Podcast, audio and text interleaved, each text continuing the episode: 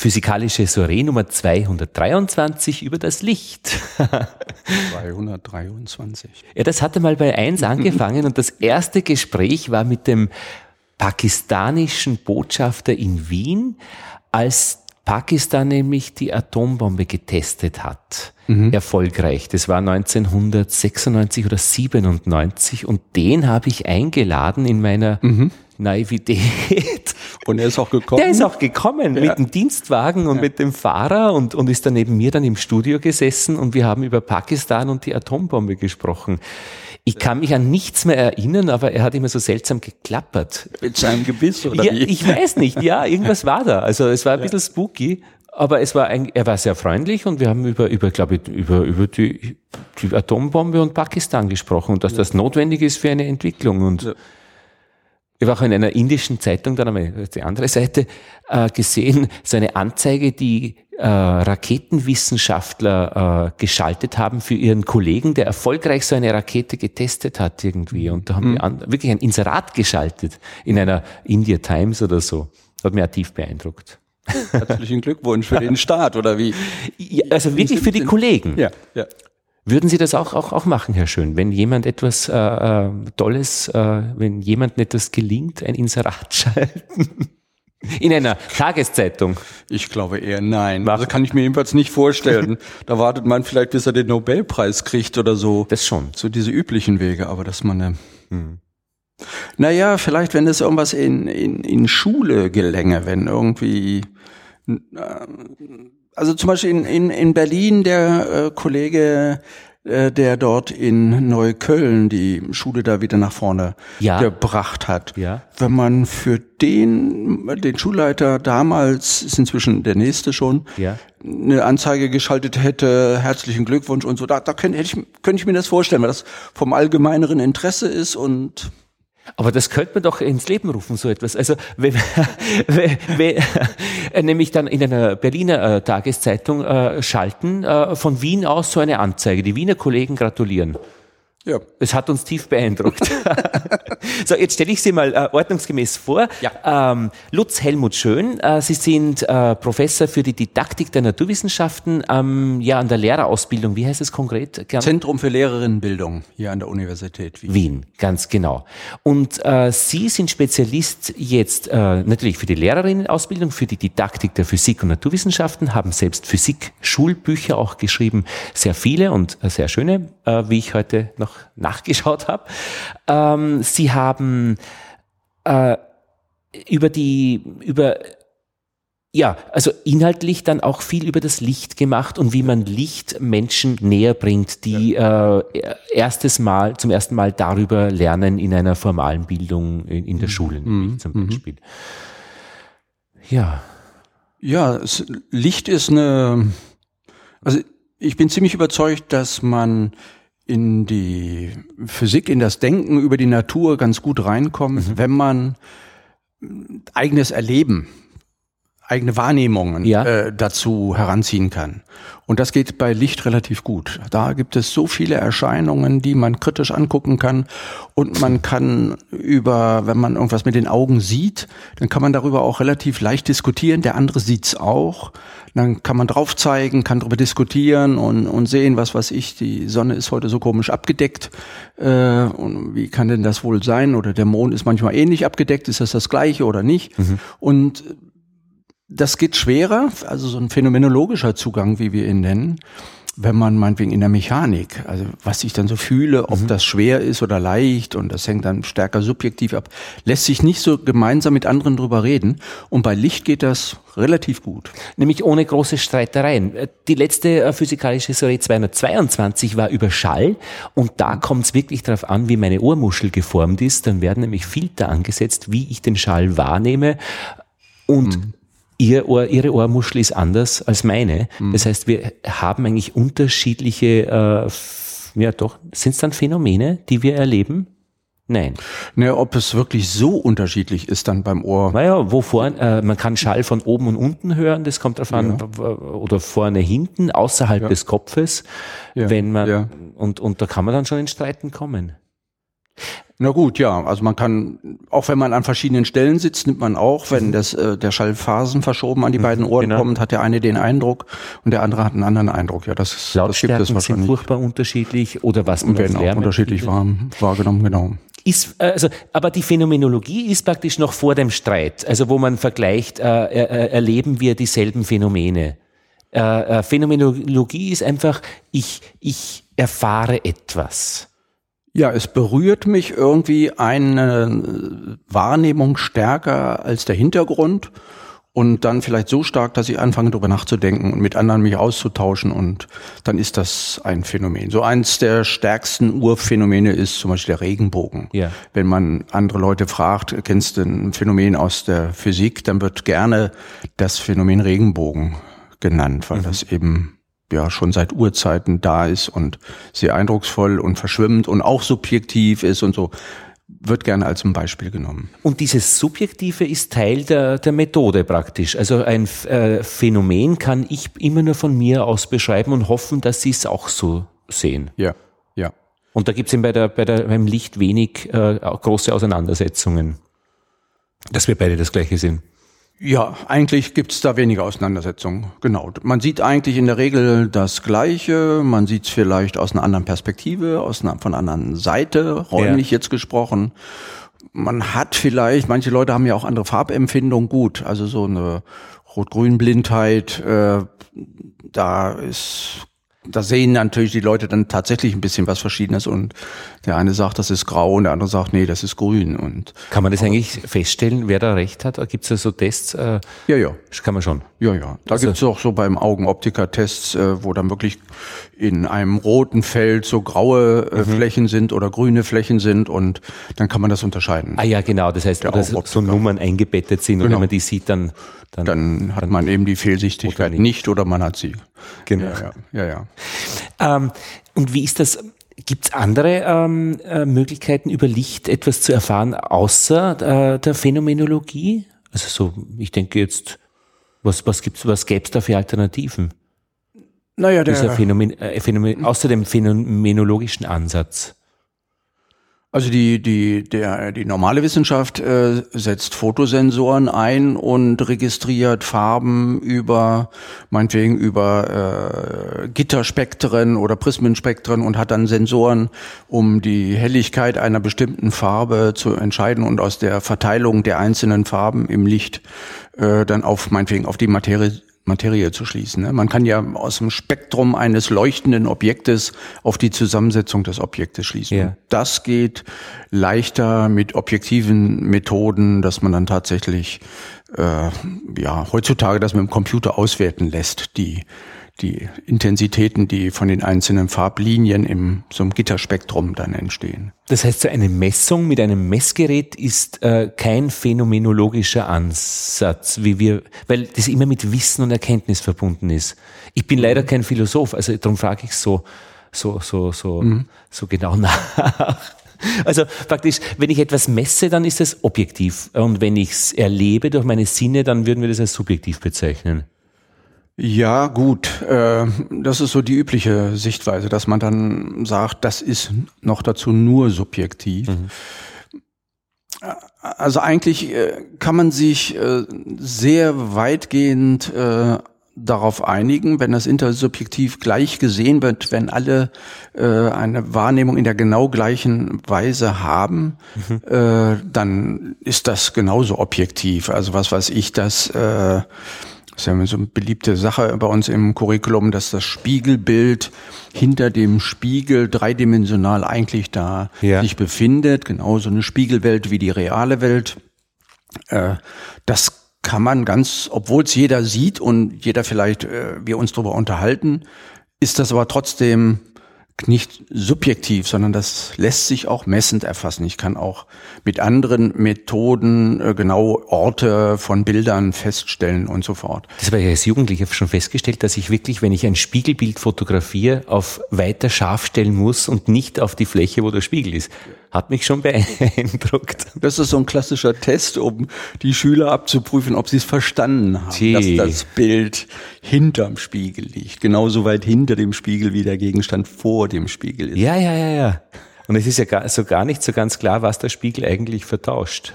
Äh, ja, ja, das ist eine mühsame Diskussion. Ja, ja, ja. Ähm, ja, na gut. Also diese praktisch diese Erfahrung, die jeder macht, jedes Kind macht und dann kommt es in die Schule und dann hört es dann praktisch, dann, dann, kann man als Lehrer jetzt äh, vielleicht einen dogmatischen Weg wählen. Äh, ich lese euch jetzt die Gesetze des Lichtes vor, äh, wie mhm. Licht funktioniert und das wird, wird dem Kind vor die Nase gesetzt und das lernt es dann auswendig. Das wollen wir nicht. Wir möchten sie abholen. Genau. Genau. Und dieses, diese, Sie haben es jetzt als dogmatischen Weg bezeichnet, dazu gehört eben so dieses Klassische, dass man sehr früh einführt, das Licht besteht aus Strahlen ja, und wir genau. können mit Lineal arbeiten und mit Winkelmessern am Spiegel, mhm. Einfallswinkel und Reflexionswinkel genau ausmessen und das ist dann äh, die, die Physik des Spiegels. Und wir versuchen eben an dem Beispiel eben lieber mit den Schülerinnen und Schülern ins, in Spiegel zu schauen und Dinge dort zu beobachten. Ein bisschen vereinfachte Situation, vielleicht nur ein Objekt davor stehen haben oder vielleicht sogar am Anfang nur eine Kerze, um mal zu sehen, was macht der Spiegel eigentlich mit diesem Lichtschein. Dann mal eine zweite Kerze da im Spiegel und aus dem Spiegel kommt Lichtschein heraus. Mhm. Also so ein bisschen eben doch ein bisschen künstliche in Gänsefüßchen, aber immer noch mit normalen Gegenständen erzeugte Situationen erzeugen. Aha, also man muss es schon ein bisschen aus dem Alltag heraus. Ja, ja, na klar, weil sonst macht man Alltag einfach weiter. Ja. ja. Das heißt, man nimmt etwas her, was Licht äh, verändert, Lichtstrahlen verändert oder etwas mit, mit einem Bild anstellt. Ein Spiegel ist so ein Ding, mhm. äh, macht aus einer Kerze zwei. Mhm. Ähm, und dann setzt man das Kind davor und gibt ihnen ein, ihm einen guten Auftrag oder fragt etwas oder lässt ja. einfach einmal Montessori-Kindergarten spielen. Genau. Also wenn man, je nachdem, wann man damit anfängt, kann man damit auch wirklich am Anfang spielen lassen. Mhm. Aber ansonsten, was weiß ich, man kann sich das ja fast auch als Zuhörer jetzt fast räumlich vorstellen. Wenn ja. ich vor einen Spiegel eine Kerze stelle, dann scheint das irgendwie aus dem Spiegel auch noch eine zweite Kerze raus. Und wenn ich davor einen Gegenstand stelle, irgendwie eine Tasse oder ein, irgendein Objekt, dann werde ich im Spiegel auch eine Tasse sehen und ich werde Schatten daran entdecken. Und aus den Schatten kann man wiederum schließen, was ist eigentlich wo. Und mhm. das geht so weit, dass, mhm. wenn man das ein bisschen geschickt hinbaut, also überhaupt nichts künstlich, aber doch ein bisschen geschickt aufbaut, dass man mal man den Eindruck hat, huch, da kommt aus der Spiegelwelt der Schatten in meine Welt. Und das, das Motiv eben bei uns dahinter ist dann diesen Eindruck so stark zu machen, phänomenologisch so stark zu machen, dass eben so etwas wie da drüben ist auch eine Welt ah. und die ist dreidimensional und die hängt irgendwie mit unserer Welt hier drüben zusammen, um das wirklich ganz, ganz deutlich zu machen. Aha. Weil es ist, gibt viele Untersuchungen gerade zum Verstehen, was die Schüler äh, von der Optik in der Schule mitbringen. Und dazu gehört eben vom klassischen Optikunterricht dass weiterhin das äh, Spiegelbild auf dem Spiegel ist. Mhm.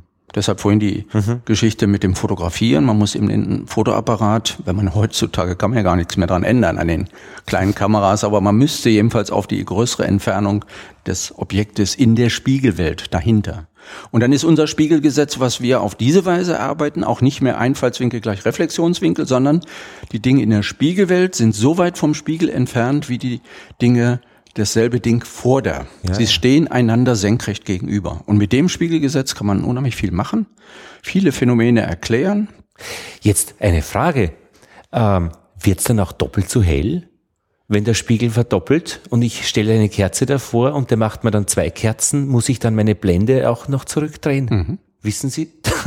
oder, muss ich, oder müssen ja. wir das jetzt ausprobieren? Das könnte man sofort ausprobieren. Wenn, sich, wenn wir hier einen Spiegel hinstellen, dann ist es vor dem Spiegel natürlich heller, weil da drüben ja jetzt das hier in unserem Raum hier links kommt das Licht rein. Mhm. Dann ist da drüben ja nochmal ein Fenster. Ja, eben. Ja, wo, und ja, wo, da sind ja. zwei Fenster und leuchten hier vorne zwei Fenster hin. Aber wo kommt's Licht her? Ja, wo kommt's her? Ja, hinterm Schatten, hinter dem Spiegel. Das Licht kommt ja nicht durch den Spiegel durch, sondern es gibt nur eine Spiegelwelt. Aber das Licht kommt ja nicht durch den Spiegel hindurch, sodass hinter dem aus der einen Perspektive Schatten ist. Mhm. Und die Summe stimmt wieder. Die Summe stimmt. Haltung sagt, bleibt erhalten. Ja, ja, eben drum.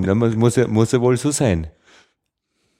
Aber Sie verwenden da praktisch den Spiegel als, als, als, Was ist da, was hat der Spiegel für eine Rolle in dieser Geschichte?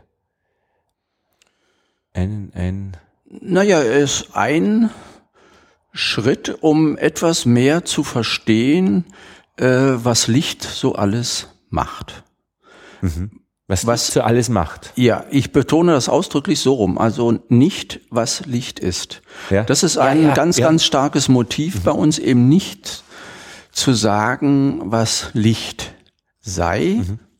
sondern nur, wir stellen einen Beschreibungsapparat und erarbeiten mit den Schülern eine Beschreibungsweise, um möglichst gut zu beschreiben, warum es an einer bestimmten Stelle in dieser und dieser Weise mhm. hell ist. Mhm. Warum sieht man hier etwas? Warum ist es hier an dieser Stelle etwas heller als da hinten? Mhm. Was es macht.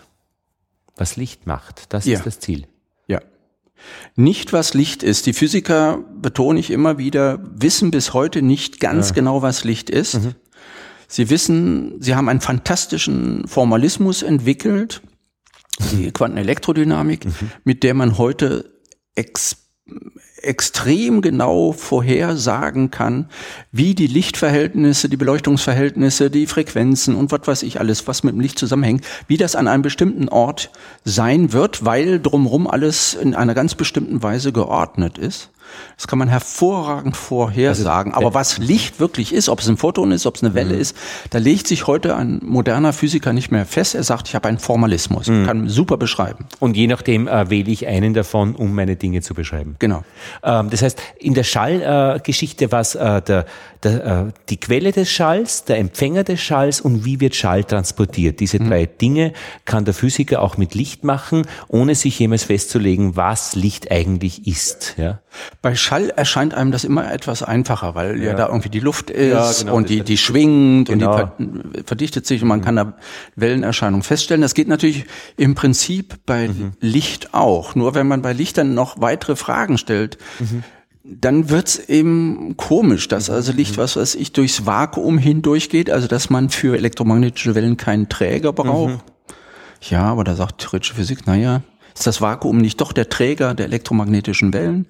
Also äh, hm. wir jedenfalls äh, versuchen diesen Begriff, äh, was Licht ist, zu vermeiden und lieber genau uns in diese Richtung zu bewegen. Und dann heißt das später zum Beispiel, dass wir statt äh, also wir arbeiten auch mit Lineal und äh, können natürlich auch die äh, Linien zeichnen und so weiter, brauchen auch nachher Winkel und so weiter. Mhm. Aber wenn ich pingelig bin, wenn ich genau bin äh, oder präzise sein will, dann würde ich dem Schüler nicht sagen, das ist ein Lichtstrahl, mhm. sondern das ist beispielsweise, und so machen wir es an vielen Stellen, die Grenze zwischen einem hellen Bereich und einem dunklen Bereich, also einem, wo Licht hinkommt und wo nicht Licht hinkommt, also die Schattengrenze. Aha, okay. Und die Schattengrenze ist ja sowas wie ein Lichtstrahl. Aber schummelt man sich dann nicht auch ein bisschen hinweg, weil dann kommt ein irgendein Schüler, der dann sagt, aber die ist ja nie scharf, sondern da gibt es immer Beugung um die Grenze rum und eigentlich ist die Linie schon ganz äh, unpassend?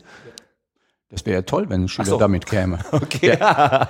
Nein, nein. Die Linie ist uns äh, Hilfe, Aha. um in, auf einem bestimmten Anfangsniveau klarer mhm, zeichnen und vorhersagen zu können. Und manchmal sieht man sie ja auch wirklich, wenn die Schatten, Schattengrenze scharf ist. Das ja. ist ja nichts Schlimmes, ja. Ja, ja. ja. Nee, im Gegenteil, das nutzen wir. Auch Brechung zum Beispiel. Mhm nutzen wir ganz bewusst äh, Licht und Schatten und machen eine Schattengrenze und können dann anschließend zeichnen. Die, ich meine, ich könnte mir gut vorstellen, dass die Religionspädagogen und Didaktiker das auch so machen. Man sagt nicht, wa, äh, wie Gott, was Gott ist, ja, äh, sondern äh, äh wie, wie er ist. Wie, also äh, man sagt nicht, Gott ist die Liebe, sondern äh, irgendwie Jesus heilt einen Kranken und anhand dieser mhm. Geschichte weiß man, dass er letztlich mhm. die Liebe ist. Keine Ahnung. Ja, ja haben wir auch so mehr indirekt und auf Subjekt bezogen und jeder hat seinen eigenen Begriff von von Gott wahrscheinlich. Und, aber Aha, ja, ja. ja aha. Also in der Physik mit Licht ist es schon äh, etwas objektiver. Ja, na, klar, das ist ja die Man kann es ja wirklich genau, genau beobachten. Okay, na jetzt haben wir und Jetzt nehmen wir vielleicht einen zweiten Spiegel dazu, äh, den man ähm, dann äh, zwischen uns, äh, also mit dem Gesicht zum ersten Spiegel hin und die Kerze dazwischen, dann gibt es auf einmal unendlich viele Kerzen, die noch lustige Bögen machen, aber dann ist die, dann, dann dampft die Geschichte schon ordentlich. Das wäre dann zu viel für eine erste Begegnung mit dem Licht. Naja, immerhin zwei Spiegel stellen wir gerne auf, so im Winkel, wie so eine Raumwinkel. Und wenn der 90 Grad hat, dann kennt man das, dann sieht man eine Kerze steht da und drei weitere. Also man sieht insgesamt vier Kerzen, wenn das so ja, ja, okay, wie ja. so ein aufgeschlagenes mhm. Buch steht. Und dann kann man die Seiten so ein bisschen zusammen ja, im Winkel genau. kleiner machen und dann kann man seinen siebten Geburtstag mit einer Kerze feiern, weil so ein Kreis von Kerzen steht. Also wir arbeiten dann schon, schon. ein bisschen komplexer noch mit dem Spiegel, mhm. bevor es dann eben zur Brechung geht. Also letztlich machen wir auch mit unseren Vorschlägen so den üblichen Gang. Erstmal Licht und Schatten, dann kommt der Spiegel, Aha. dann kommt Brechung im, im Wasser, in Glas. Und dann versuchen wir auch da genau zu beschreiben, wie ein Bild entsteht, wo entstehen Bilder. Also das, wir gehen den vom Äußeren angeschaut schon den üblichen Gang. Das finde ich interessant. Langsam bitte noch einmal. Äh, um das Licht zu verstehen, gehen Sie den Weg einmal Licht und Nichtlicht. Ja. Okay. Ganz extrem sogar, ist eine tolle Erfahrung. Also das, da sind die Schüler jedes Mal begeistert. Wir machen nämlich in Extremform nicht Licht, indem wir am Anfang den Raum versuchen total zu verdunkeln. Mhm. Manche Lehrer sind dann mit den Schülern schon unten in den Keller gegangen, in einen alten Filmraum oder so, wo wirklich kein Licht ist. Und es ist schon eine dolle Erfahrung, wenn man wirklich mhm. über einen längeren Zeitraum die mhm. Hände, die Finger nicht vor dem Gesicht, vor dem Augen sehen kann. Mhm dann merkt man immer, dass man ganz anders hört, dass man ganz anders äh, mhm. akustisch wahrnimmt, räumliche Wahrnehmung. Wir haben das schon mal intensiv gemacht, eine ganze Studentengruppe für einen langen Zeitraum, also so einen Vormittag, in einem absolut dunklen Raum. Gibt ja auch inzwischen so Cafés und so weiter. Genau. Aber jedenfalls diese Erfahrung im relativ leeren Raum und sich dort bewegen, ist schon irre, wie, wie sensibel man ist. Man rennt nicht einander an, Aha. weil man das irgendwie spürt, ja, ja. dass einer in der Nähe ist. Man läuft eigentlich auch nicht gegen die Wand, sondern relativ selten passiert mhm. sowas, weil man irgendwie ganz, ganz Ohr ist mhm. und auch Strahlungswärme merkt ah. mit dem Mal. Also wenn man so die Hand annähert, äh, merkt man das äh, gewissermaßen mit offenen mhm. mit offenen Augen nicht, aber mhm. mit geschlossenen. Ich mache das immer in meinem Vortrag gerne, dass ich äh, sage, macht alle mal die Augen zu und rede vorne weiter und drehe mich dabei, während ich rede. Und praktisch jeder, der mit geschlossenen Augen das erlebt hat, sagt hinterher, äh, sie haben sich gedreht. Mhm. Wahnsinn, ja. Weil äh, das Phänomen kennt man ja vom Hören, man würde es nicht isoliert äh, betrachten. Ja, genau, genau. genau. Das, aber man ist in der Lage, es nachträglich zu isolieren gewissermaßen. Ja, ja, genau. Das finde ich immer wieder erstaunlich. Ha. Ich, in gewisser Weise ist ja dann Licht ja auch überbewertet in unserer Gesellschaft, weil es eben so leicht zugänglich ist und uns die Welt so sichtbar macht. Wir können die Welt ja auch in gewissen, sehr vielen anderen Bereichen ja auch hören oder eben durch Strahlungswärme spüren. Ja. Also es ist schon ein billiges Vergnügen mit dem Licht eigentlich. Es gibt, es kostet nichts, über, über, es ist im Über, Überzahl da. Im Überfluss. Im Überfluss da, ja, ja, genau. Und, und jetzt abgesehen davon, dass es uns eben Informationen bringt, ähm, ist es ja natürlich eben ein Energietransporteur erster Klasse, oder? Das ist ja schon die Geschichte, dass einem warm wird, wenn es hell ist. Ja. Also wenn die Sonne ja. scheint. Eben, dass die Wärmestrahlung gehört eben auch äh, am Rande gewissermaßen zum Licht. Ist es könnte man theoretisch auch damit beginnen, bei Schülern ähm, über die Wärme herzukommen und irgendwann einmal dann halt aufs, auf das Optische zu gehen? Ja, könnte man auch. Es gibt zum Beispiel so einen Vorschlag, äh, etwas immer mehr erwärmen bis es dann ganz ah. langsam rotglühend wird und dann äh, ahnt man schon ein bisschen was und dann wird's immer heller grün, so ein, so ein Metallstab, so ganz, ganz langsam den Strom hochdrehen, mhm. indem man äh, ihn von innen elektrisch erwärmt und dann kann man sehen, dass da eine Lichterscheinung aus mhm. gesteigerter Wärme wird mhm. sichtbares mhm. Licht. Ich hatte mal eine Erfahrung in, als, als bei einem Experimentierworkshop mit Kindern und wir haben Glasstäbe erhitzt äh, in einem mhm. Bunsenbrenner, dass die rot glühen und man die dann biegen kann und damit Figuren machen. Und ich habe es eben gesagt, ah, Achtung, wenn man die dann hinlegt, dann glühen die nicht mehr, aber sie sind noch heiß. Und das ist schon ganz, jetzt ist böse Pädagogik, äh, das sagt man nur einmal und das hört man, also, äh, und der es nicht gehört hat, da hört man es dann einmal zischen, zisch, ah! Das tut dann nur fünf oder zehn Minuten kurz weh, aber dann weiß man, warum es gut ist, zuzuhören. Ja, ja, ja, aha, das heißt, äh, gut, das heißt Licht ähm, und die Abwesenheit von Licht, dann nehmen wir einen Spiegel dazu, äh, der, der etwas macht, also einen Raum zugänglich macht, eine, eine Welt zugänglich macht, die wir üblicherweise eben äh, einerseits, ja? Ja, eben zugänglich ist vielleicht der falsche Begriff, weil man nicht hingehen kann. Ja, ja, eben. Man drum. kann ihn nur sehen. Also das ist schon Eigentlich ein Sehraum und nicht ein Tastraum. Weil üblicherweise diese dreidimensionale Welt ist ja da. Äh, ich hm. kann ja dann hinten hingreifen und wenn plötzlich der Spiegel ist, dann kann ich es zwar sehen, dass es da ist, wie auch das andere, was da ist, aber hm. es ist mir nicht mehr zugänglich. So gesehen ist der Spiegel eigentlich schon ein, ein Zauberinstrument. Ja. Nee, nee, das, das äh, versuchen wir ja auch mhm. damit zu arbeiten, dass das ja, ja. irgendwie wirklich überraschend ist, mhm. dass man vielleicht etwas sieht, was man vorher nicht mhm. äh, wahrgenommen hat. Also dadurch, dass man im Spiegel ja eine andere Blickrichtung auf die Dinge hat, mhm. sehen auch manche Dinge tatsächlich anders aus. Ja. Äh, also aber wir arbeiten intensiv dran, dass man tatsächlich irgendwie den, die Spiegelwelt als reale Welt sieht. Ich mache dann immer gerne als Beispiel, nehme so eine Lupe in die Hand, tue was vor den Spiegel, auch meine Lupe natürlich vor dem Spiegel, aber dann gelingt es mir durch geschicktes Hinhalten der Lupe gewissermaßen, dass ein gespiegeltes Objekt durch die echte Lupe anzugucken. Ah, ja. Oder wenn ich meinen Blick etwas anders orientiere, durch die gespiegelte Lupe ein gespiegeltes Objekt angucken. Also ich kann also dieses ja, Hineinagieren irgendwie, aber ohne dort zu sein. Ich kann also ganz normal äh, hier agieren. Äh, das Einzige, was ich nicht kann, hineingreifen. Aber praktisch, dass der Lichtstrahl einen Knick an der Spiegeloberfläche macht, ist praktisch völlig sekundär. Das ist ein Erlebnis des Lichtstrahls an dieser Stelle, sei es drum. Ja. Genau. Genau. Und das erarbeiten wir erst später, wenn wir hinterher dann überlegen, zum Beispiel, was weiß ich, Anton und Bertha gucken sich über den Spiegel an und kneifen jeder vielleicht ein Auge zu. Mit welchem Spiegelstelle gucken die eigentlich einander an? Mhm. Und dann kann man den auf dem Spiegel suchen, die Stelle, und vielleicht sogar markieren. Und es ah. ist für beide dieselbe Stelle. Also diese Sichtverbindung geht dann über den Spiegel und dann kann man untersuchen, wie ist denn diese Sichtverbindung? Mhm. Es ergibt sich ganz schnell, dass das äh, Einfallswinkel gleich Reflexionswinkel mhm. sein müssen, mhm. einfach weil durch den Spiegel hindurch die Sichtverbindung zu Bertha Strich, die da in der Spiegelwelt ist, sowieso eine gerade Linie ist und so weiter. Das ergibt sich eigentlich alles, wenn man das mal so hinmalt, äh, über Sichtverbindungen statt Strahlen, über Sichtverbindungen ergibt sich ganz automatisch, das Licht muss am Spiegel irgendwie einen Knick machen. Und zwar ja. sehr präzis. Ein, ja, ja. Und es muss äh, sich geradlinig ausbreiten, dass man mit einem Lineal, wenn man das zeichnen möchte, auch wirklich einen geraden Strich macht. Das erscheint dann automatisch plausibel. Das Licht macht keine Faxen. Ja. Ja. Hm. Außer wenn man durch eine Glasscheibe schaut, die noch äh, vor 1950 produziert worden ist, dann kann man, wenn man den Kopf bewegt, sehen, dass sich die Welt dahinter auch ein bisschen verformt.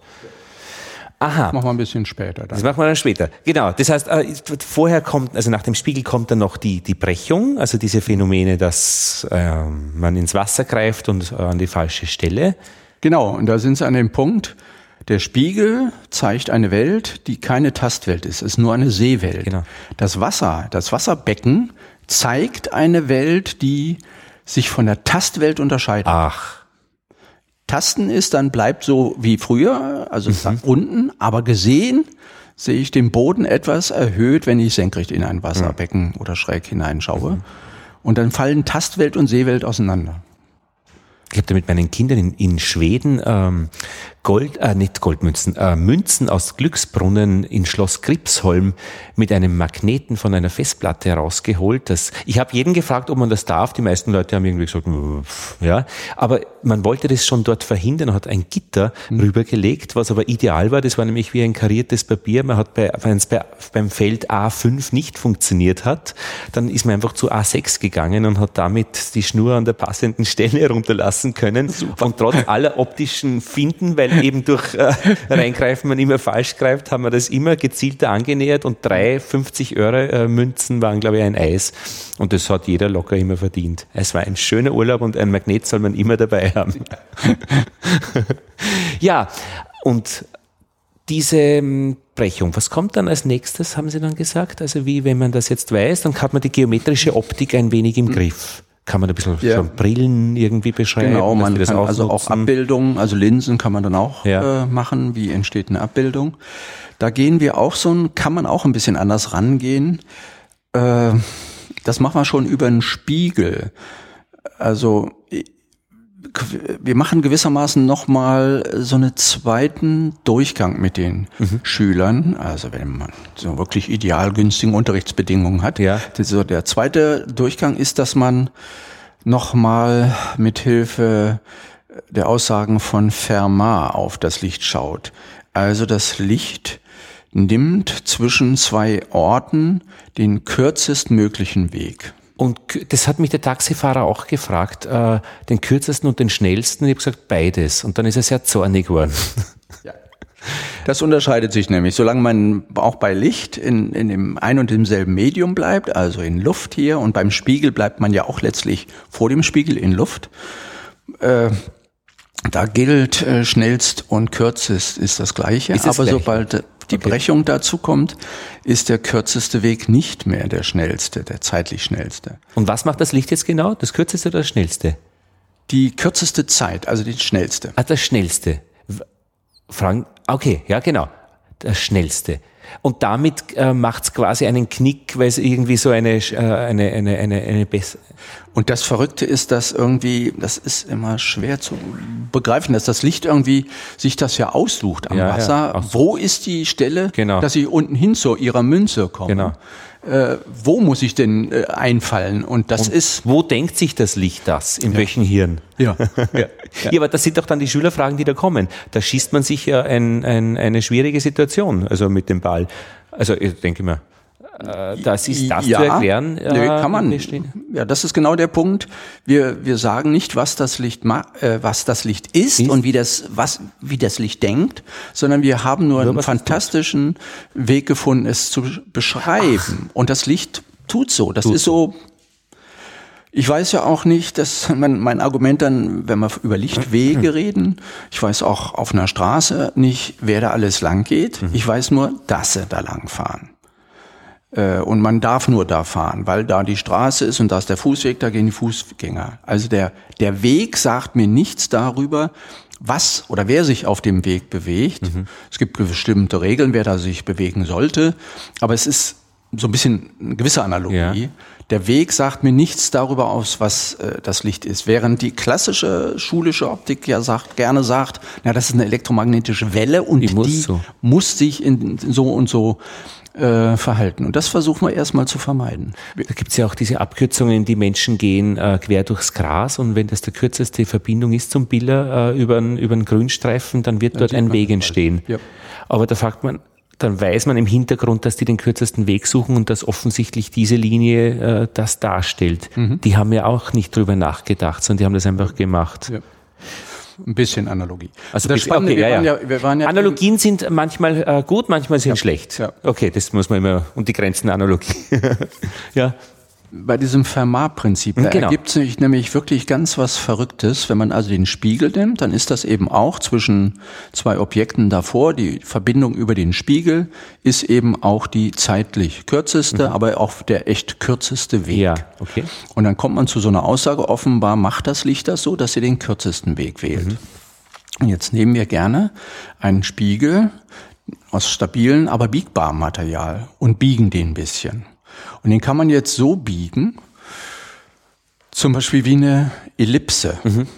Die Schüler sind dann ja schon ein bisschen weiter, wie eine Ellipse. Eine Ellipse ist ja gerade die Kurve, wo zwischen dem Punkt A und zwischen Punkt B die Verbindung zwischen dem A und B über die Ellipse hinweg immer dieselbe Länge hat. Ja. Das heißt, wenn ich einen Spiegel in Ellipsenform biege, dann weiß das Licht nicht mehr, welches der kürzeste. Alle sind gleich lang.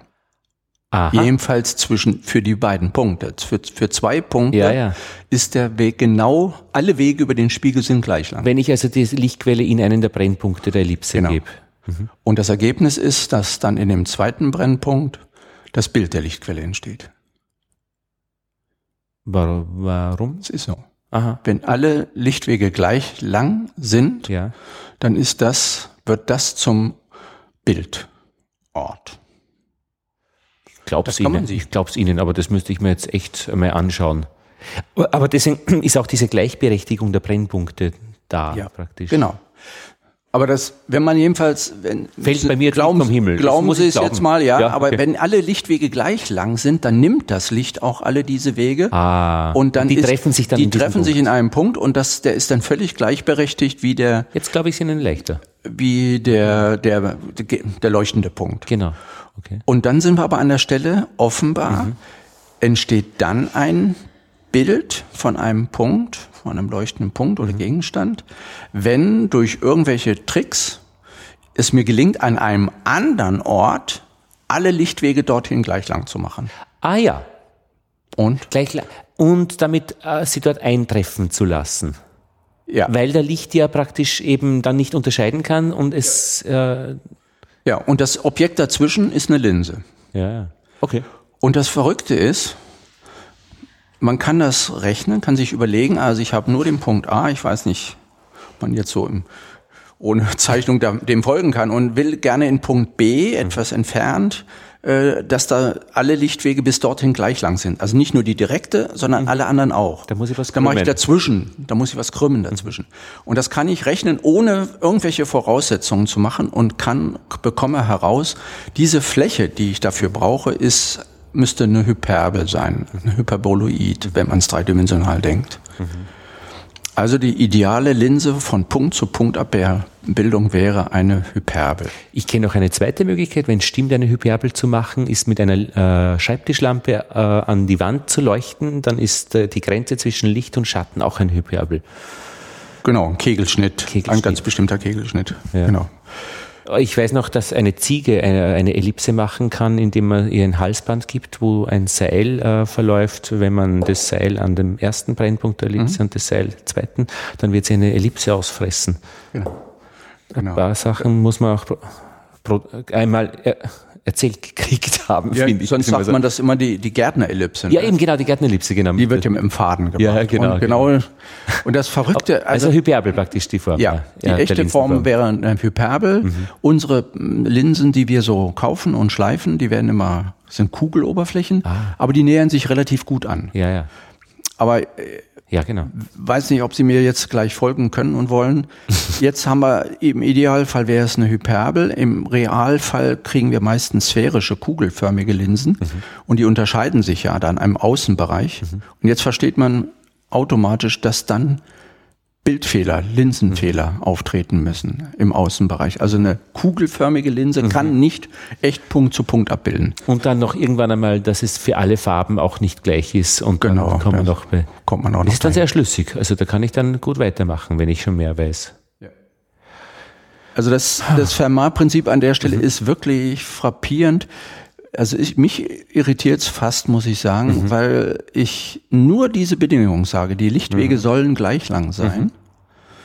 Und dann ergibt sich eben diese Form und es ergibt sich an dieser Form gewissermaßen zwangsläufig, dass der, die, die Brechung dem Sinusgesetz folgt, wie das eben Snellius schon immer sagt. Ja. Das habe ich aber nicht reingesteckt. Das steckt schon in der Bedingung, äh, von Punkt zu Punkt sollen alle Lichtwege gleich lang sind, steckt das da drin. Wo taucht da der Sinus jetzt auf? Also das Brechungsgesetz. Einfallswinkel und Brechungswinkel. Ja. Das war doch dieser Verhältnis. Ja. Der Sinus vom Einfallswinkel zum Sinus vom Brechungswinkel ist der Brechungsindex. ist die Brechungs der Brechungsindex. also der Unterschied eigentlich in den Lichtgeschwindigkeiten in diesen Genau. Materialien. Ja. Aber wa warum? Und dieser Unterschied erzwingt aus der Voraussetzung äh, Punkt zu Punkt Abbildung, Ja. Mhm. gleich lange Lichtwege, erzwingt Sinus. Und nicht umgekehrt. Es ist nicht vorher da. Ich steck's nicht rein. Aber warum taucht der Sinus auf und warum nicht, keine Ahnung, etwas anderes, was die ist Funktion mathematisch. ist mathematisch. Es ist eine mathematische Folgerung. Äh, d- Das Licht gehorcht der Mathematik gewissermaßen. Übrigens beim Spiegel auch. Beim Spiegel kann man das auch Ja. machen und einfach sagen, ich möchte gerne, dass das Objekt da jenseits des Spiegels an dieser Stelle sein soll. Wie muss, wie, welche Fläche muss der Spiegel eigentlich haben? Das kann man auch so äh, mit Fermat zeichnen und kriegt dann heraus, der Spiegel hat, also wenn er gleich weit entfernt, muss eine, ein gerader Spiegel sein und Einfallswinkel gleich Ausfallswinkel kommt auch da als Folge heraus, nicht als Voraussetzung. Ich wollte das Gesicht vom Papst sehen, der bei uns in der Theresianumgasse, also in Wien auf Besuch war, äh, vorbeigefahren ist in so einem Papamobil, aber ich wohne im zweiten Stock und habe das Gesicht gerade nicht gesehen. Und dann haben wir ausgerechnet, äh, wie hoch ich sein muss, äh, dass ich sein Gesicht gerade noch sehe. Das war aber auch was mit Lichtstrahlen ja, letztlich. Ja, also ja, ja, Ah, ja.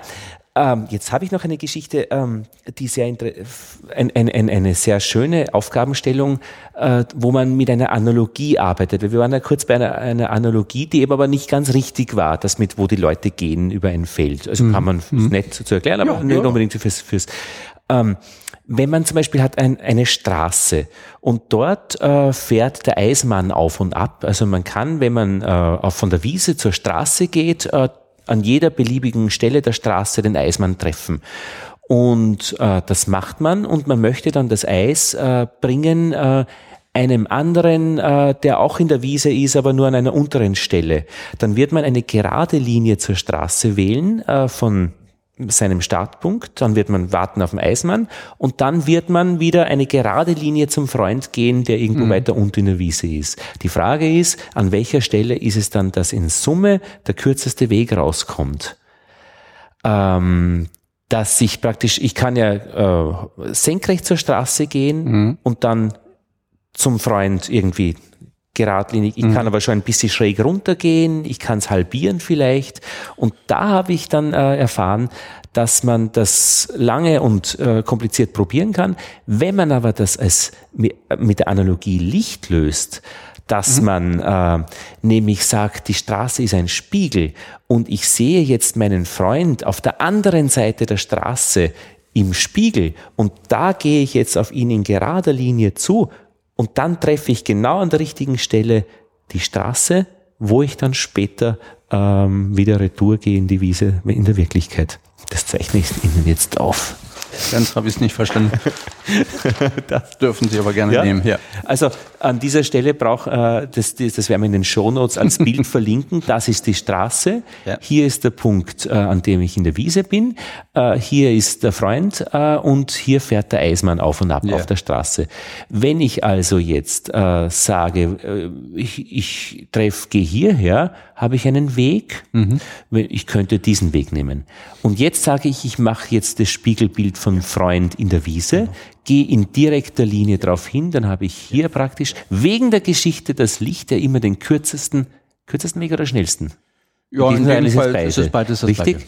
Beide. Äh, äh, diese Stelle, an der ich die Straße treffe und dort werde ich natürlich nicht in, die, in das Schattenreich der, der, mhm. des Virtuellen gehen, sondern werde wieder genau zur Straße hingehen. Genau. Aber genau diese Zeichnung entsteht bei uns auch mit dem Spiegel. Also ja. insofern habe ich, ich habe... Es war schwer zu beschreiben, rein akustisch jetzt. Also vom Nee, wahrscheinlich, weil ich irgendwie, ich dachte gleich an, äh, an Brechung, wo man ja dann gerne argumentiert, das ist ein klassischer, klassisches Beispiel. Rettungsschwimmer am Strand irgendwie hinten muss erst, äh, wenn er einen retten will, durch Sand laufen und anschließend schwimmen. Ach ja, genau. Mit unterschiedlichen Geschwindigkeiten. Und was nimmt er? Das habe ich eben assoziiert, als Sie das erzählt haben, die okay, Straße. Okay, okay. Ja, Aber ja, hier ja. genau die, so eine Zeichnung entstehen bei uns äh, mit unserer Argumentation. Das ist seine Spiegelwelt. Und da, jetzt kann ich Ihnen auch in eine Spiegelwelt hinmalen. Also auch hier ah, den genau. zweiten und dann ist das, schneidet sich das an derselben Stelle Ach. und hier ergibt sich zwangsläufig Alpha ist genau. gleich Beta. Das Reflexionsgesetz. Und das ist dann die hohe Kunst der Didaktik. Dass ja, das naheliegend ist und dann sind wir fertig und haben praktisch was Schönes gemacht als Lehrer. Wie, äh, und dann kommt ähm, äh, das äh, Huygens äh, dabei äh, äh, vorbei, der dann irgendwie mit einem völlig anderen Erklärungsmodell beschreibt, ja. äh, wie es zu diesen Brechungswinkeln kommt oder Reflexionswinkeln ja, ja. und wie überhaupt sich Licht ausbreitet. Stört der dann mit dieser mit diesem Modell das Ganze?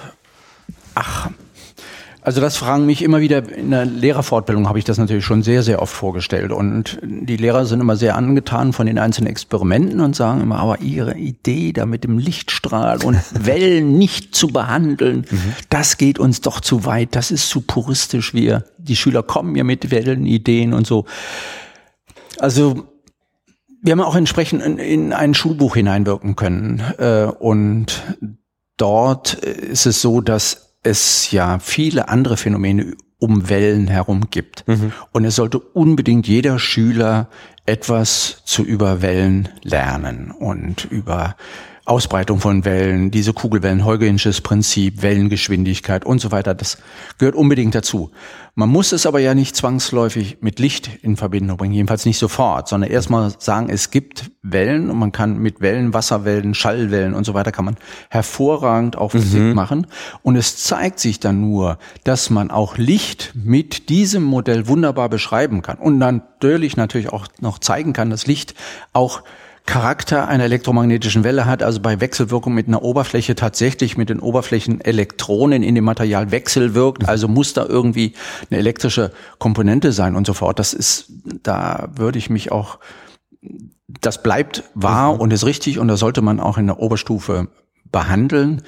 Aber man kann es, man muss es nicht automatisch koppeln mit, äh, mit Optik, wenn man über Wellen redet, sondern wir schlagen jedenfalls vor, redet über Wellen intensiv, und sagt nachher, wenn es denn nötig ist und wenn es denn passt, mhm. äh, dass das hier sehr gut mit der Optik, äh, mit dem Licht zusammenpasst. Weil das ist interessant, äh, dass hier praktisch, äh, wie Sie das beschreiben, eine größere Distanz zwischen diesen zwei Themengebieten ist, das wirkt dann ein bisschen beruhigend auch. Also weil sonst ist so viel im Raum, weil mhm. diese, diese Wellengeschichten sind ja im hohen Maße abstrakt. Mhm. Äh, und, und die geometrische Optik ist zwar auch einigermaßen abstrakt, wenn man es mit, mit Linien macht, aber es ist zumindest in, äh, ähm, erfahrbar. Ja. Und wenn man das eben die Linien auch mit Fermat verbindet, dann kann man was, was ich Bindfäden nehmen mhm. für kürzeste Verbindungen, mhm. solange man in einem und demselben Medium bleibt. Mhm. Man kann eben im Wasser äh, ist die Lichtgeschwindigkeit anders. Das muss man natürlich im Unterricht dann auch behandeln, die mhm. Lichtgeschwindigkeit. Äh, dann kann man für die Ausbreitung gewissermaßen so wie die Architekten so Maßstabslineale haben, mhm. haben wir für Ausbreitung von Licht in Wasser anderen Maßstab Ach, ja. als in Luft, mhm. die sich genau um die Lichtgeschwindigkeit unterscheiden. Mhm. Und dann kann man im Wasser genau ausmessen, wie lang ist der Lichtweg und kann den kürzesten äh, an so einer ebenen Wasseroberfläche äh, ausmessen, finden und dann nachher prüfen, macht das Licht das tatsächlich und es macht's.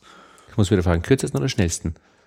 Der optisch kürzeste der Weg, optisch sagt man. Ist, und, und ja, deshalb sage ich immer wieder kürzeste. Genau, ich frage immer. Aber Sie haben recht, man okay. sollte. Der schnellste praktisch. Der schnellste. Der optisch kürzeste. Genau. Ja. Ja, man spricht dann in, dem, in der Optik eigentlich, nicht nur in unserer Optik, ganz allgemein von optischen Weglängen. Mhm. Ah, die ja. optische Weglänge ist die kürzeste. Und die mhm. ist gekoppelt mit dem, mit der Lichtgeschwindigkeit. Mhm. Wie geht's denn dann weiter, wenn man eben dieses Fermatsche Prinzip ja, das hat, ist was ja. Was kann man dann noch machen? Ja, es geht Heu. weiter, es geht, es weiter. Geht, es geht. ja, ja, ja, ja, ja. Denn es ist ja, das ist ja schon mal ziemlich verrückt. Wenn man also an so einen Spiegel denkt, so wie Ihre Zeichnung jetzt, äh, und diesen genauen Punkt gefunden hat, wo das Licht das macht, dann ist schon, Feynman hat das äh, schon mal sehr schön in seinen Lectures beschrieben, wenn das wirklich genau nur dieser Punkt ist, dann ist das mathematisch eine unendlich dünne Linie. Mhm. Aber ich kann von diesem Punkt zu dem Spiegelpunkt, wenn das eine Abbildung ist zum Beispiel, Energie transportieren. Mhm. Und dann müsste aber, wenn das unendlich dünn ist, ja. mhm. Alpha ist ja nun mal Alpha gleich Beta. Und wenn das, dann gilt das mathematisch exakt, dann ist das so schmal, dann ist die Energiedichte unendlich. Wir hatten diese Geschichte jetzt in der letzten Ausgabe mit, mit, der, mit, mit Schall, äh, wo man die Frequenz auch nicht äh, genau in diesem Moment feststellen kann. Äh, wegen der Heisenbergschen Unschärferelation braucht man immer bestimmte Breite. Eine gewisse Analogie ist das, genau. Und ja. hier braucht man eben plötzlich auch eine gewisse ja, Breite an. Das geht nicht. Das allein, das Alpha allein geht nicht. Wir brauchen eigentlich eine gewisse Breite. Also das ist unscharf. Das ist aber äh, eine arge Geschichte. Also das muss man jetzt an, ansprechen dann bei den, ja. bei den Schülern. Genau. Und dann muss man neu überlegen. Und da hat Feynman quasi seine hochkomplexe Quantenelektrodynamik mhm. umgestrickt in so eine populäre Vorstellung, indem er jetzt sagt, na ja, äh, wir messen den, die Länge dieses optischen Lichtweges äh, nicht gewissermaßen in Zentimetern, sondern wir messen sie in Wellenlängen und einem Rest. Also in Ganzzahl, ich meine, meinetwegen passen 27 mhm. Lichtwellen rein und noch eine Drittel. Mhm. Und das ist jetzt der exakte Alpha gleich Beta Winkel. Und daneben an mhm. gibt's auch einen Lichtweg. Der unterscheidet sich ein bisschen. Der ist 27, aber noch ein bisschen mehr als ein Drittel, ja. weil er ja nicht genau an der Stelle ist. Und so gibt's um den einen herum mehrere, die sich nur um wenig unterscheiden. Und dieses wenige Unterscheiden, mhm. das baut er um in Vektoren, also sagt, mhm. diese Unterscheidung ist so etwas wie ein Zeiger in einem es gab früher so Roller, mit denen man Entfernungen auf Landkarten abgerollt mhm. hat und dann läuft er auch und dann bleibt er irgendwie in einer Stellung stehen. Ja. Wenn er ganz rum ist, dann ist er wieder einen Kilometer gelaufen. Ah, okay. mhm. Immer einen Kilometer gelaufen, steht er wieder auf derselben Stelle. Aha, ja, ja. Aha. So ein Rollenmaß. Ja. Und wenn man sich das denkt, damit Lichtwege ausmisst, mhm. in der Umgebung des Idealen, dann sind in der Nähe stehen die Zeiger alle so ein bisschen ähnlich, mhm. aber unterscheiden sich. Mhm. Und diese Zeiger alle aneinander gehängt ergeben einen Gesamtzeiger. Ja. Und der ist ein Maß für die, die Helligkeit der Energie, die an diese Stelle über den Spiegel transportiert wird. Und dann sieht man, dass der einzelne Punkt nur einen Zeiger liefern wird, aber die Nachbarn liefern auch. Die Gesamtsumme aller Zeiger aller Nachbarn liefern jetzt echt Energie. Mhm. Und das erschlägt dieses Modell, erschlägt jetzt die Interferenz. Mhm. Alles wird damit, äh, kann jetzt mit diesem Modell erklärt werden. Und dann haben wir mit mal Fermat mhm. äh, quasi ah ja, erweitert. Wir sind von dem ja. gekommen, aber haben festgestellt, wir müssen ein bisschen mehr tun und nehmen die Nachbarn mit und dann ja. funktioniert. Aber wir müssen diese Krise ansprechen. Ja, ja, die, die wird bewusst provoziert, die, die Krise, indem man drüber redet. Wer, mhm. Wie soll denn das gehen? Wenn das wirklich nur dieser Weg ist, dann würde ja nie und nimmer Energie irgendwo ankommen können, sondern wir brauchen eigentlich mhm. auch die Nachbarn. Mhm. Wir brauchen mehr. Und dann macht das Feynman ganz raffiniert, indem er dann sagt, na ja, wenn ich jetzt alle am Spiegel über eine gesamte Länge mitnehmen würde, da sind ja irre Stören, die sind ja viel, viel zu lang. Und dann argumentiert er, na ja, wir probieren mal alle mhm. und nehmen alle die weg, wo der Restzeiger eine falsche Richtung hat, mhm. gerade in die Gegenrichtung zeigt. Die nehmen wir vom Spiegel weg, indem wir den Spiegel schwarz machen. Mhm. Dann entsteht schwarze Striche auf dem Spiegel, wo das Licht nicht langkommt. Ja. Und es entsteht ein Gitter. Was wir sonst in der Physik als Strichgitter haben. Mhm. Und man kann tatsächlich mit dem Strichgitter kann man an Stellen gewissermaßen Energie erzeugen äh, und das mitnutzen, die gar nicht, äh, wo es gar nichts gibt. eigentlich nichts gibt. Was uns aber im Rückkehrschluss sagt, eigentlich ist beim Spiegel auch am Seiten der falsche Weg, der total falsche Weg, trägt auch dazu bei, aber dekonstruktiv. Ah, also äh, das ist jetzt eine, äh, äh, ich befürchte, ich bin da jetzt äh, mit den sorry. Und den Spiegeln. Äh, sorry, sorry. Nein, ich finde es ganz großartig. Ich finde es so schön, irgendwo verloren gehen zu können.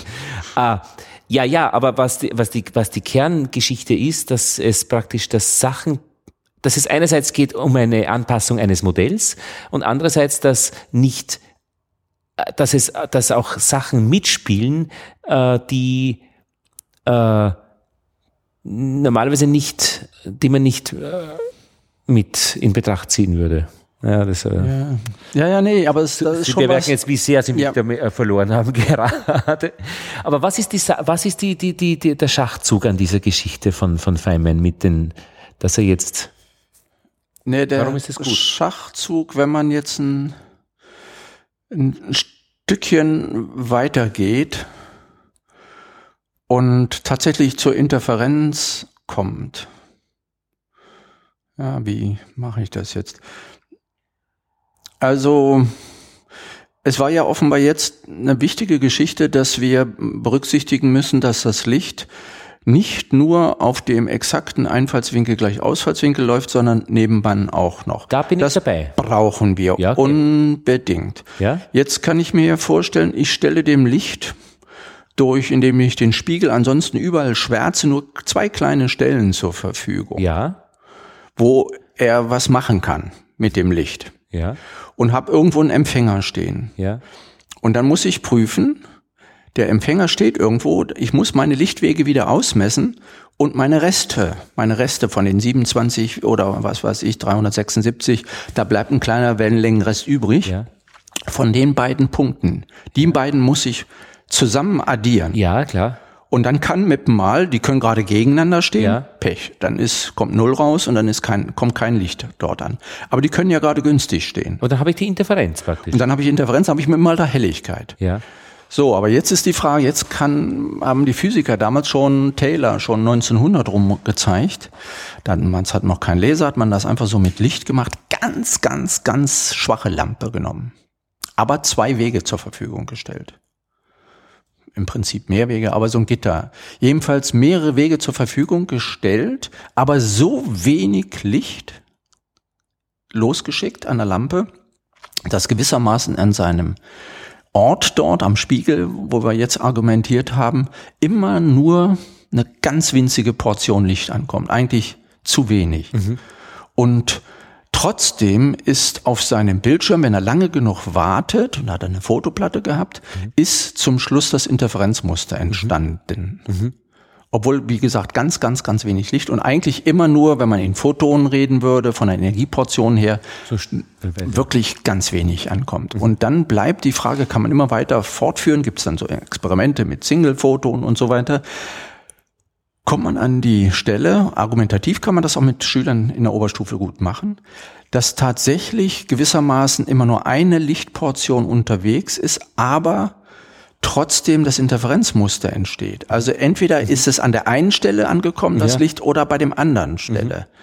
Mhm. Nie kommen sie gleichzeitig an, trotzdem ist im Ergebnis dort oben das mhm. Muster. Mhm. Und das ist einfach irre. Das ist einfach irre, dass gewissermaßen, also das Muster ist irgendwie eingeprägt in die Situation. Also die, obwohl das immer nur ein kleines, winziges Lichtportionchen unterwegs ist, weiß in Gänsefüßchen diese Lichtportion, dass ich auf dem Schirm irgendwie nur vielleicht eine kleine Stelle schwärze, aber alle vielen Lichter zusammen machen das übliche Interferenzmuster mhm. Streifen oder Ringe, je nachdem, was das für ein Interferenzmuster ist. Mhm. Es setzt sich aus vielen Einzelereignissen zusammen und das macht so etwas wie um Licht richtig zu verstehen, muss ich die gesamte Raumsituation kennen. Ja. Dann kann ich vorher sagen, wie hell es dort wird.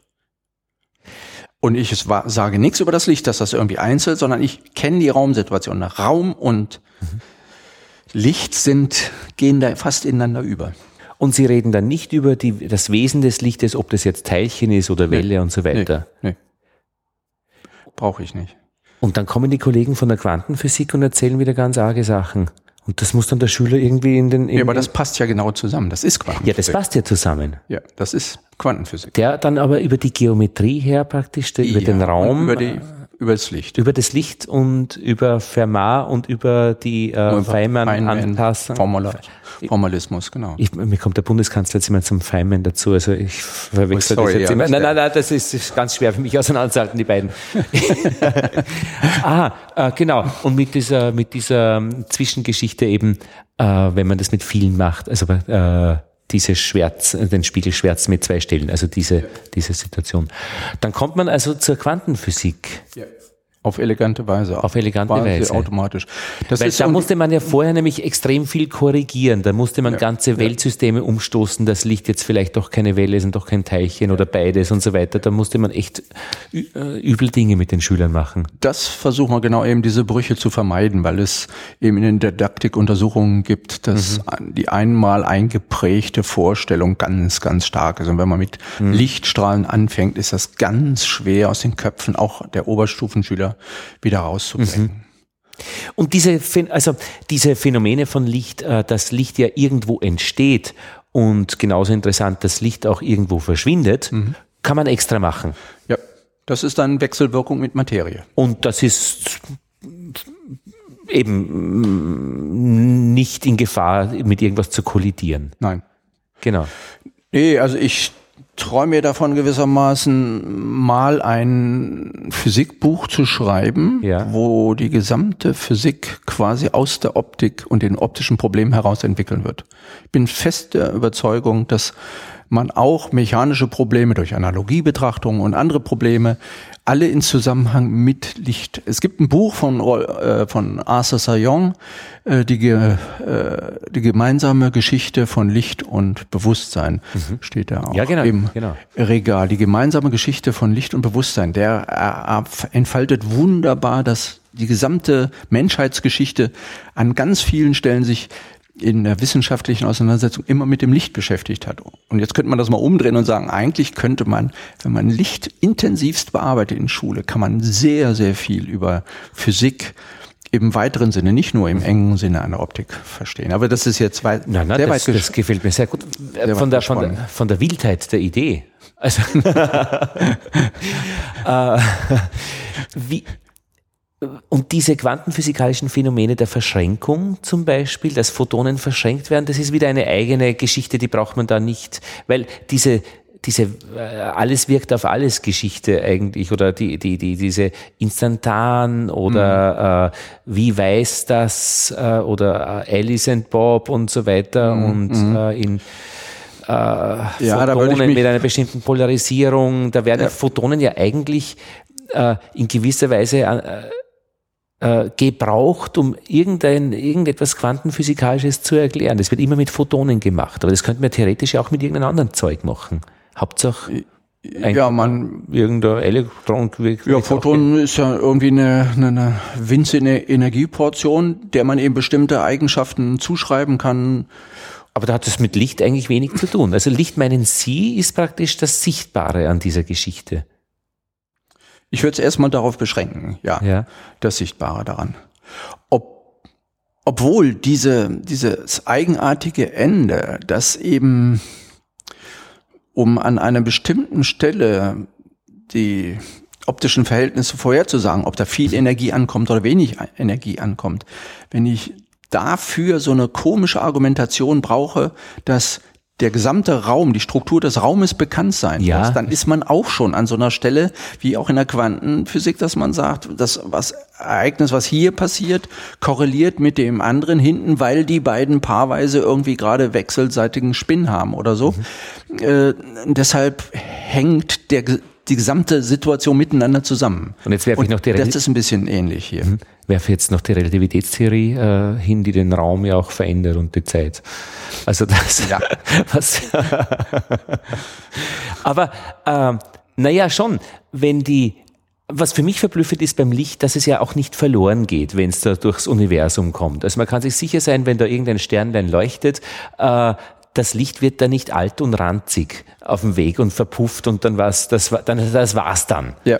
Das finde ich äh, interessant und das ist ja natürlich äh, wiederum eigentlich wieder sehr geometrisch die ganze Geschichte. Also, äh, weil warum wird denn der, äh, der Stern äh, schwächer auf die, Ent äh, weil er eben, weil es das 1 durch R Quadrat Gesetz gibt. Also die Kugeloberfläche wird einfach größer. Geometrische Effekte. Aber es wird nicht schlecht, das Licht. Nee, wird nicht schlechter und irgendwie, wenn ich dann irgendwo einen Empfänger habe und der nimmt die Energie dort auf, äh, dann kann man rückrechnen, dass eigentlich an, an wenn die Energie sich verdünnen würde, wie so Atome im Wasser, je, je mehr und je weiter es auseinandergeht, dann mhm. würde sich das unter Umständen ja so verdünnen müssen zum Schluss, dass auf einer Fotoplatte nichts mehr passiert. Mhm. Aber bei Licht ist es eben so, dass es dann in den Minimalportionen dann eben äh, lokal doch auf, aufscheint. Also eigentlich ist es, sind die, die weitesten Sterne so weit weg, dass äh, pro Quadratmeter irgendwie nur noch 400 äh, Photonen oder sowas ankommen und wenn die Fläche klein genug ist, dann äh, kommt da eben im Moment gar nichts an. Aber Irgendwann kommt mal was äh, an, aber im Sinne von da kam jetzt die Energie an. Die Energie verdünnt sich nicht gleichmäßig, sondern mhm. bleibt in Portionen. Mhm. Also in eben in diesen Photonen. Mhm. Und mit denen arbeitet man eben auch, wenn man sagt, ganz, ganz wenig Licht. Licht kommt minimal in einer bestimmten Größe vor, nicht noch weniger. Und das braucht man auch bei dieser Argumentation über den Spiegel, wenn man hingeht zum Taylor-Experiment, ich nehme ganz, ganz wenig Licht, dann ist mhm. immer nur eine ganz kleine Portion unterwegs mhm. und die kann nur entweder mhm. an der einen Stelle oder an einer anderen Stelle den Spiegel getroffen haben. Und trotzdem ist das Endergebnis ein Muster. Und so ähnlich ist es, der Stern ist so weit weg, mhm. dass eigentlich pro Fläche, wenn ich eins durch R Quadrat mache, nicht mehr genug Energie ankommt, aber es kommt immer mal Energie an, weil das Licht in Portionen unterwegs ist. Mhm. Und dann ist es eine Wahrscheinlichkeit, dass es mich hier an einer bestimmten Stelle trifft. Und das mischt mhm. sich hier auch mit rein in mhm. diese Argumentation, mischt sich eine wahrscheinlich, also auch in unsere Feinmenschen, Zeigerformalismus mischt sich eben dieser Zufallscharakter mit rein, sobald man ihnen ganz, ganz wenig mhm. Licht geht. Schön finde ich auch, dies, wenn man diese Lichtentstehung sich anschaut, dass es eigentlich in der Elektronenhülle, also in, äh, mhm. mit Elektronen gespielt wird und nicht, nicht äh, kein Kernprozess irgendwie ist. Mhm. Äh, und ähm, man eigentlich dann auch in, mit einer Geschichte äh, nämlich mit Energieniveaus sagen kann, wie Licht entsteht und wie Licht auch verschwindet. Mhm. Also das ist eben auch portionsweise. Ne? Portionsweise ja. und also beim Entwurf des Universums sind schon ganz witzige Dinge, finde ich, skizziert worden. Also, na, auch bei diesen Grundkräften des Universums, also das, die Gravitation, dass die nur anziehend ist und dann als Variation bei der elektrischen Kraft hat, hat man halt zwei Ladungen, mhm. die kann auf magnetisch machen, wenn sie sich bewegt. Das ist ja doch äh, so eine, eine, eine, eine, ein, ein witziges Universum. Ja. Warum auch immer das dann. Na gut. Ja, ja, ja, ja, ja, ja. Obwohl ja die dunkle Energie, die hat ja irgendwie sowas Na, das kommt ja noch dazu. Gravitieren. Ja, ja. Also die, die wirkt der Gravitation ja, ja, ja entgegen. Vielleicht ist das irgendwo heimlich die Gegenpol der Gravitation. Nein, aber ich bin kein Stimmt. Fachmann. Ja, ja, genau. Hm. Aber wir brauchen ja in der Welt offenbar auch das Gegenstück. Nicht nur die anziehende Gravitation, sondern das Auseinandertreibende. Das Auseinandertreibende, wo man noch nicht genau weiß, wie es funktioniert. Mhm. Haben Sie irgendwie bemerkt, dass das den Kindern, Erwachsenen äh, wirklich Lichtblicke beschert, wenn man Licht so äh, nahe bringt, wie Sie es äh, beschreiben? Merkt man das an den Menschen? Also jedenfalls sehr viele spiegeln zurück. Wenn ich das schon vorher gewusst hätte, hätte mir die Physik vielleicht noch mehr Spaß gemacht. Also doch, es kommt bei den allermeisten. Mhm kommt, sind Aha-Effekte. Mhm. Es ist schwer dann zum Schluss eben bis zum Zeigerformalismus, dann wird's richtig anstrengend. Ja. Aber äh, Zeigerformalismus. Na, eben den, dieser, mit, dem Feinmenschen ja, Zeigerformalismus. Genau, ja, genau, ja, ja, ne? okay. das, mhm. äh, also da wird's ein bisschen anstrengender, aber äh, eigentlich ist unterwegs jedenfalls immer wieder signalisiert. Mhm. Das ist ja eine spannende Sichtweise. Und es bleibt spannend. Man, man hat nicht eine fertige Lösung zwischendurch, sondern es ist irgendwie, man kann immer wieder sagen, es ergibt sich das nächste Problem. Ja, und man kann Einfluss nehmen, indem man in jeder Phase äh, äh ist man ist das Problem zugänglich. Mhm. Ich kann ja am Spiegel arbeiten, ich kann die Dinge herumschieben mhm. ähm, und, da, und es holt ja natürlich dann Menschen auch ab, wo sie sind, nämlich mhm. äh, mhm. äh, na, wenn sie das mit blinden Menschen machen, dann haben sie ein ordentliches Problem. Ja. Das wird nicht funktionieren, aber vielleicht geht das Ganze akustisch. Ich habe mal ein Interview mhm. gemacht mit einem Blinden, der gesagt, er sucht uns einen schönen Raum. Das war der hässlichste Raum, den ich bisher gesehen habe, in so einem Kellergewölbe, unverputzt. Aber es war der akustisch schönste Raum überhaupt, wo ich ein Interview gemacht habe. War spektakulär. Sehr verrückt. Ja, und das war wirklich dann erst auf der Aufnahme zu hören, dass das die schönste Aufnahme war, die mir bisher gelungen ist. Und er hat gesagt, ich suche uns einen schönen Raum. Das ist verrückt, ja. Naja, und jetzt äh, ist Ihre Aufgabe praktisch äh, Lehrerbildung auch zu machen einerseits, andererseits äh, Lehrerbildung auf eine institutionelle Ebene zu stellen und, und ähm, äh, das ist ja ein ganzer Mechanismus, ein großer. Menschen, Strukturen, ja, ja. Umstände, Zwänge, Anforderungen, Begrenzungen, Herausforderungen, Blödheiten, äh, die es auch gibt. Empfindlichkeiten. Empfindlichkeiten ja. und so wie das pralle Leben eben da funktioniert. Da ist dann die Sache selbst, das Licht ja wahrscheinlich nur noch die Zutat, um die es geht unter Umständen. Genau.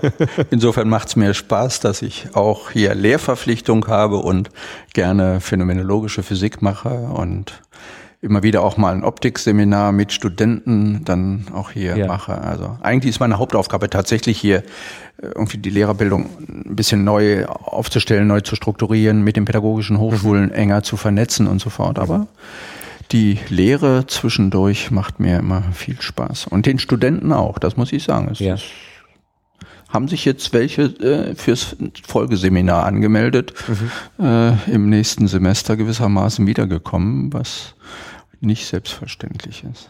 Und gibt, Sie haben es ein bisschen skizziert in diesem Bereich, äh, dass Sie die, die Physik entwickeln gerne würden vom, von, der Op, äh, von der Optik jetzt her, äh, von der geometrischen.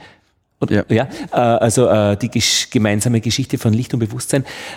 Gibt es für Sie Überraschungen in diesem Gebiet? Da werden Sie wohl liegen. Also wie wird, wie praktisch, was es da alles zu ja. erdenken und erfinden gibt. Ja. Also da gibt's manchmal Überraschungen auf einer ganz äh, trivialen Ebene. Äh, was weiß ich, äh, als wir den Spiegel gebogen haben mal in einer Schule, äh, da machte erst ein Schüler mich darauf aufmerksam, dass dieser Schein, der von einer Kerze, der vorm Ebenenspiegel steht, der ja so rauskommt aus dem Spiegel, weil ja da hinten auch eine Spiegelkerze ist, dass man diesen Schein, äh, den kann man ja rückwärts verlängern und dann weiß man, wo die Kerze ist. Dann ist es ja wie ein Fenster.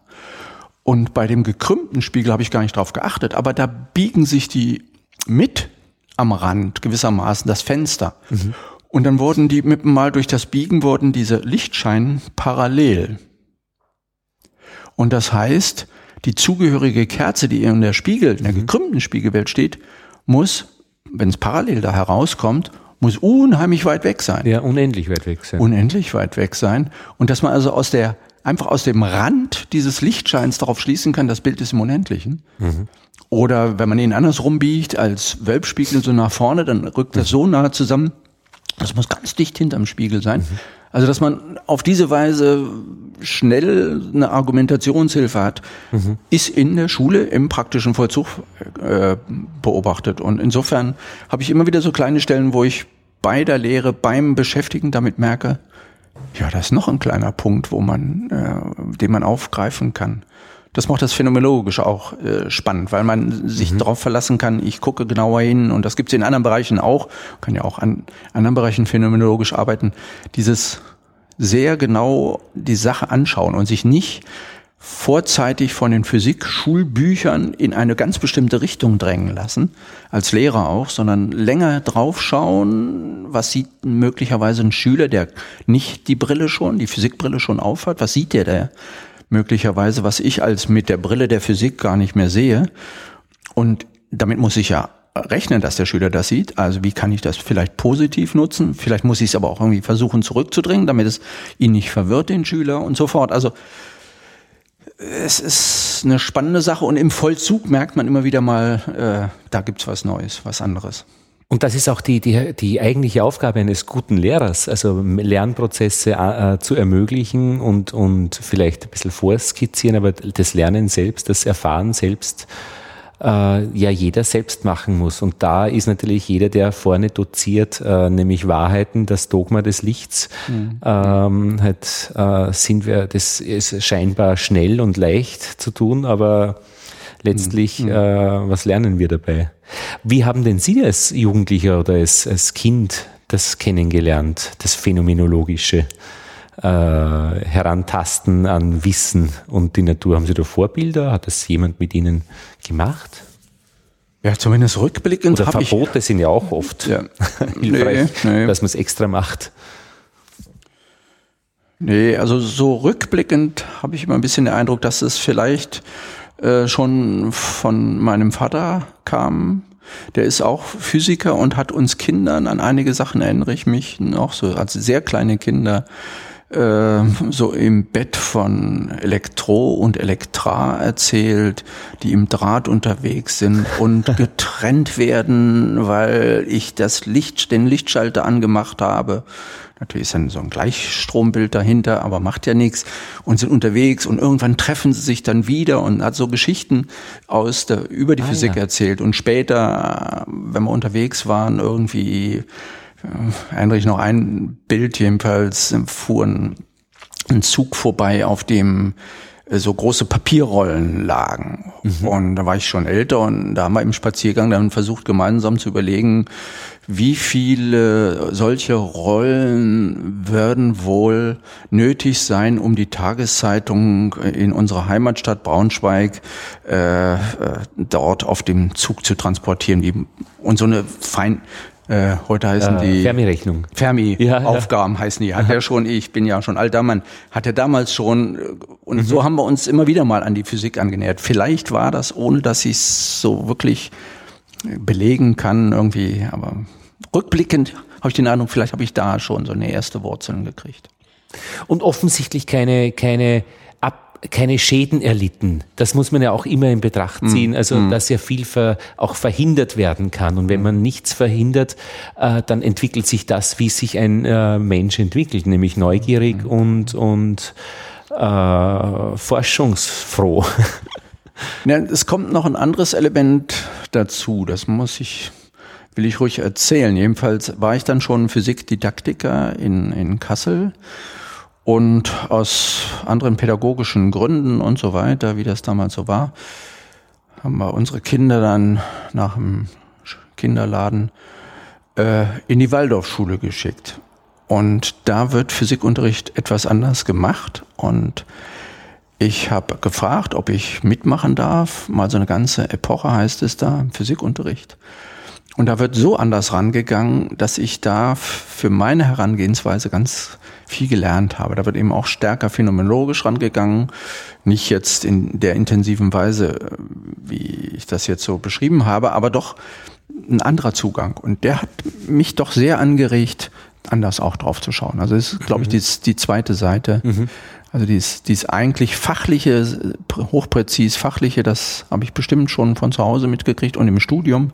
Aber diese etwas schülerorientierte Sichtweise von, von dem Subjekt her, das kam möglicherweise dann stärker durch die Waldorfpädagogik, die ich eben einfach so erleben durfte, mit dazu. Und dann es besteht ja aus zwei Teilen, die Geschichte, ähm, äh, nämlich der Zugang und dann, was man dann draus macht und perfektioniert. Und der Zugang ist natürlich, in der, wenn Sie die Waldorfpädagogik beschreiben, ein, ein, ein sehr überlegter, äh, mhm. äh, eben phänomenologischer ja. äh, und dann kann ja jeder in seiner Intensität weitermachen in der Geschichte.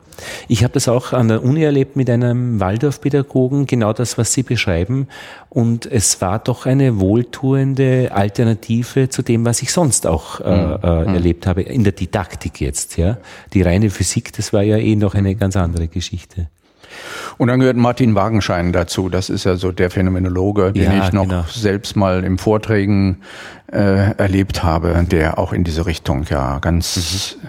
intensiv denkt nicht so äh, in diesen größeren Linien, aber dieser phänomenologische Zugang, der menschliche Zugang, andere Dimensionen in die Experimente bringen, nicht so ein kleines Pendelchen da zappeln lassen, sondern einen Stein mhm. an einem Tau an die Decke hängen und da, daran die Pendelgesetze entwickeln und so, das, dieses Element kommt auch noch dazu.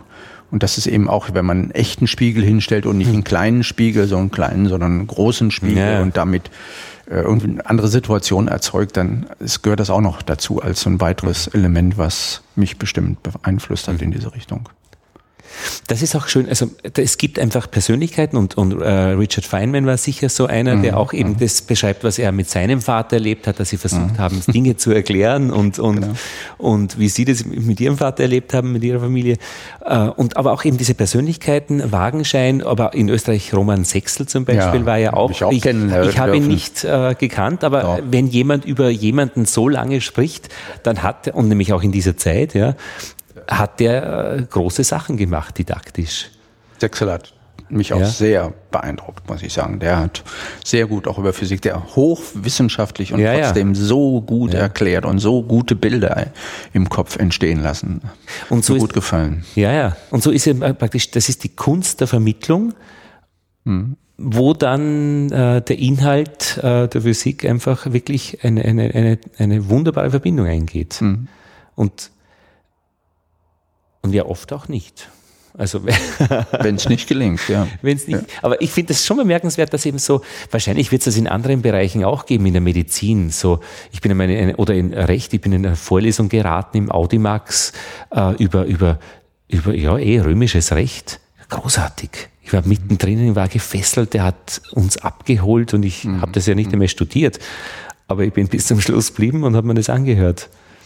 Und also diese Didaktik und dieser Zugang und Menschen anzuleiten ist, ist nichts nebenbei. Nee.